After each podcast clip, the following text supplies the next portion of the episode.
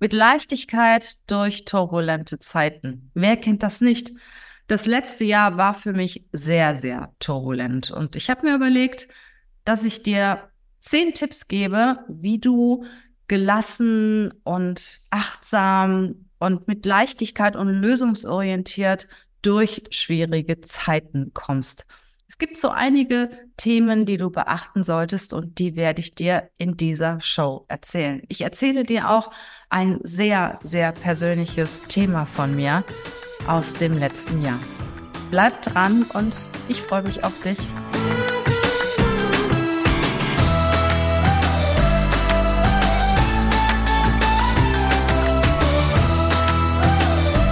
Mit Leichtigkeit durch turbulente Zeiten.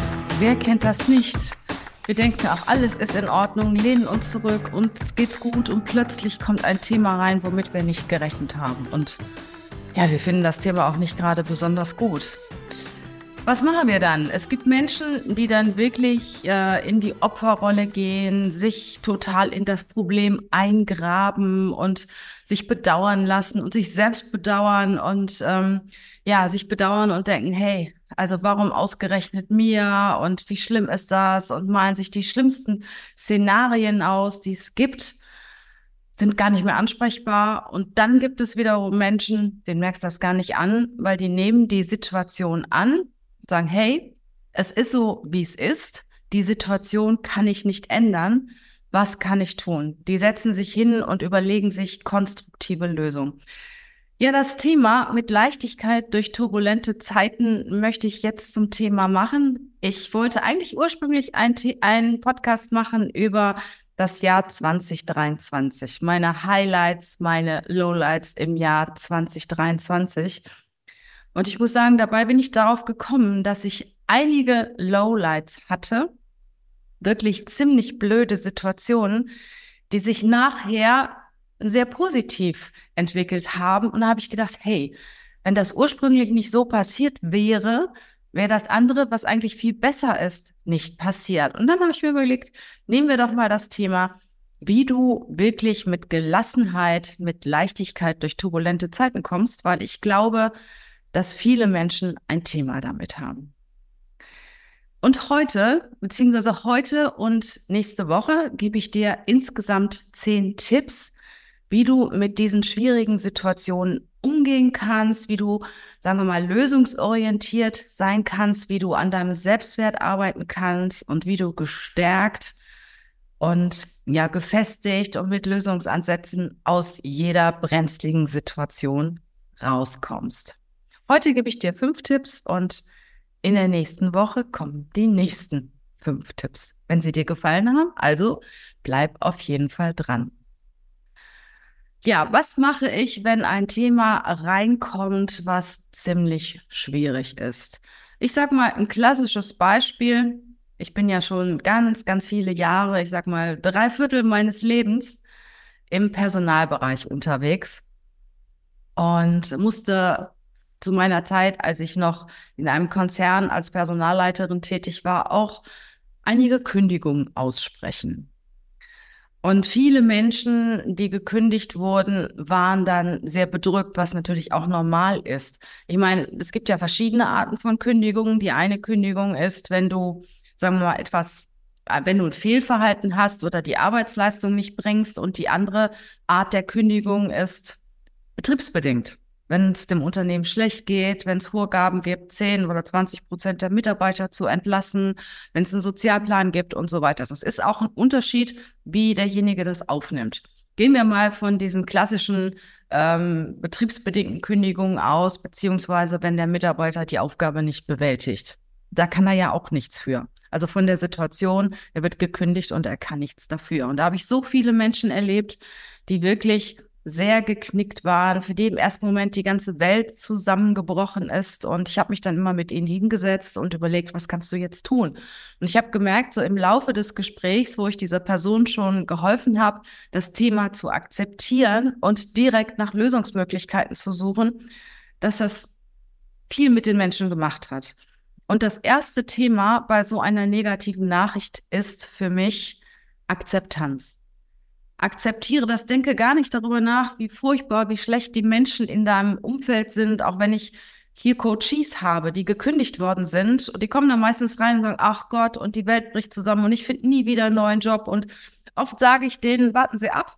So, in sechs Monaten reden wir uns mal wieder und ich habe eine sehr, sehr hohe Erfolgsquote, in den letzten Jahren eine Erfolgsquote von 100 Prozent, dass die Menschen, die bei mir waren, wirklich innerhalb von maximal sechs Monaten wieder einen neuen Job gefunden haben. Und die glauben mir das dann nicht. Ja, und dann sage ich, wir reden in sechs Monaten wieder. Zunächst einmal muss ich diese Situation akzeptieren, weil ich kann sie ja nicht ändern. Ich kann sie nicht ändern. Ich bin gekündigt worden, auch wenn ich noch so über meinen Arbeitgeber herziehe, ähm, über meine Kollegen, wenn die Firma noch so schlecht ist. Äh, es ist, wie es ist. Und was mache ich in dem Moment? Überlege ich mir, die Situation ist da. Was kann ich tun? Ja? was kann ich tun? Also ich nehme erstmal die Situation als gegeben hin und diskutiere nicht mehr drüber und verprasse meine Energie auch nicht, schlecht über die Situation zu reden. Weil ich, ich brauche unwahrscheinlich viel Energie, wenn ich mich aufrege, auch bei einer Trennung zum Beispiel vom Partner, ähm, wie schlecht der Partner ist und wie gemein alle zu mir waren. Da brauche ich unendlich viele Energie und nutze diese Energie in die Kraft, etwas Neues zu erschaffen. Das zweite Thema ist Resilienz. Wie resilient bin ich eigentlich? Schau immer mal und achte auch zu Zeiten, wo es dir gut geht, auf deine Resilienz. Was ist das? Resilienz ist Beständigkeit. Jedem von uns begegnen Themen im Leben, die uns auch mal kurze Zeit umhauen können. Und ähm, es ist ein Unterschied, ob du ein kleiner Grashalm bist. Ich habe auch schon einige Podcasts über das Thema Resilienz gemacht, weil ich das so unendlich wichtig gerade für Führungskräfte finde, die ja ständig Herausforderungen ausgesetzt sind, die die im Prinzip irgendwo in einer Sandwich-Position zwischen Geschäftsführung, ähm, Unternehmer, Mitarbeitern stehen. Und das ist ganz, ganz wichtig, dass du dafür sorgst, dass du ein Fels in der Brandung, eine Eiche im Wald bist, tief verwurzelt, ganz stabil und kein Grashalm, der bei jeder Kleinigkeit umkippt. Und du kannst natürlich am besten für deine Resilienz sorgen, wenn es dir gut geht. Sei dir bewusst, was du kannst, was du geschaffen hast in deinem Leben und überlege auch Szenarien, was machst du, wenn es mal nicht so gut läuft. Ne, weil manchmal, wenn irgendeine Information oder eine Situation hereinkommt, mit der du nicht gerechnet hast, dann kannst du gar nicht mehr klar denken. Und es ist immer gut, wenn du dir in gesunden, guten äh, Lebenssituationen auch überlegst, hey, was mache ich denn, wenn es mir mal nicht so gut geht? Wer ist mein Anker? Welche Menschen in meinem Umfeld kann ich ansprechen? Wer könnte mir helfen? Und ähm, wie kann ich mit mir selber umgehen, wenn es mir schlecht geht? Also achte auf deine Resilienz. Und wenn eine schlechte Nachricht kommt, dann erst recht. Ja, dann vergrab dich nicht in deinem Problem, sondern kümmere dich erstmal um dich. Tu das, was dir gut tut. Mach ein Wellnesswochenende, äh, geh spazieren, lass dich massieren. Tu das, was dir wirklich gut tut. Also wir haben auch mal eine Zeit lang mit unseren Mitarbeitern äh, eine Flasche Champagner aufgemacht, wenn eine schlechte Nachricht reingekommen ist. Ja, du kannst dich hinsetzen und Trübsal blasen Du kannst aber auch erstmal überlegen, hey, jetzt tue ich mir was Gutes, damit ich dann anschließend klar über die Situation denken kann und in einer guten Stimmung über die Situation nachdenken kann und Lösungen finden kann. Und es gibt immer Menschen in deinem Umfeld, die dir zur Seite stehen. Manchmal sind es die, womit du überhaupt nicht rechnest. Die Menschen, die mich kennen, wissen ja, dass 2021 mein Mann gestorben ist und da brach für mich natürlich auch die Welt zusammen. Und das Verrückte war in der Situation, er war krank und hat im März die Diagnose bekommen, sie leben noch maximal fünf Monate, eigentlich total aus dem Leben rausgerissen. Und das Verrückte war in diesem Moment, dass Menschen an meiner Seite standen, die ich vorher überhaupt nicht auf dem Schirm hatte. Diejenigen, womit ich 100% gerechnet habe, waren nicht da. Und Menschen, mit denen ich überhaupt nicht gerechnet habe, die ich irgendwo mal beiläufig kennengelernt habe, die waren da. Also geh mit offenen Augen durchs Leben, schau dir die Menschen in deinem Umfeld an. Und manchmal sind es die Menschen, die an deiner Seite stehen, womit du überhaupt nicht rechnest. Bei der Gelegenheit, Claudia und Anna, vielen Dank, wenn ihr den Podcast hört. Also, sorgt immer für eure Resilienz, auch wenn es euch gut geht. Und wenn es euch schlecht geht, dann vergrabt euch nicht, sondern tut euch erstmal was Gutes. Sorgt dafür, dass es dir gut geht. Es ist wie im Flieger. Wenn die Luft ausgeht, musst du dir selbst erst die Sauerstoffmaske auflegen, bevor du deinem Umfeld hilfst. Erst wenn es dir gut geht, kannst du anderen und kannst auch erst dann dir selbst helfen. Wie gehst du dann mit so einer, mit so einer Situation um? Am Ende des äh, Podcasts, am Ende dieser Folge werde ich dir auch mal erzählen, was mir im letzten Jahr Schlimmstes passiert ist und wie ich damit umgegangen bin. Ja, mein Tipp drei ist Selbstreflexion. Selbstreflexion heißt, dass du über dich nachdenkst. Hinterfrage dich selber, hinterfrage auch deine Glaubenssätze, weil oft hat dein Verhalten noch etwas mit deinen Glaubenssätzen zu tun und sei ehrlich zu dir selber. Sei ehrlich zu dir selber, sprech mit dir selber, stell dir Fragen und äh, stell dir auch Fragen nach deinen Werten, nach deinen Bedürfnissen und stell dir auch die Frage, was würdest du deinem besten Freund in der Situation raten. Da kenne ich eine schöne Geschichte, die ich vor einiger Zeit, ich glaube, von dem Kurt Tepperwein ähm, gehört habe. Der hat auch erzählt, dass er in jungen Jahren einen Berater hatte. Ist immer auf einen Berg gegangen und wenn er ähm, ein Problem hatte, hat er, das war ein Mönch, hat er sich ähm, zu dem Mönch gesetzt und ihm sein Thema erzählt und der Mönch hat ihm dann einen Rat gegeben. Er ist dann wieder nach Hause gegangen, hat den Rat umgesetzt und hat sich auch sehr gut dabei gefühlt. Und irgendwann, nach vielen, vielen Jahren, ging er wieder zu diesem Mönch, weil er ein Problem hatte und hat der Mönch gesagt, du brauchst mich jetzt nicht mehr.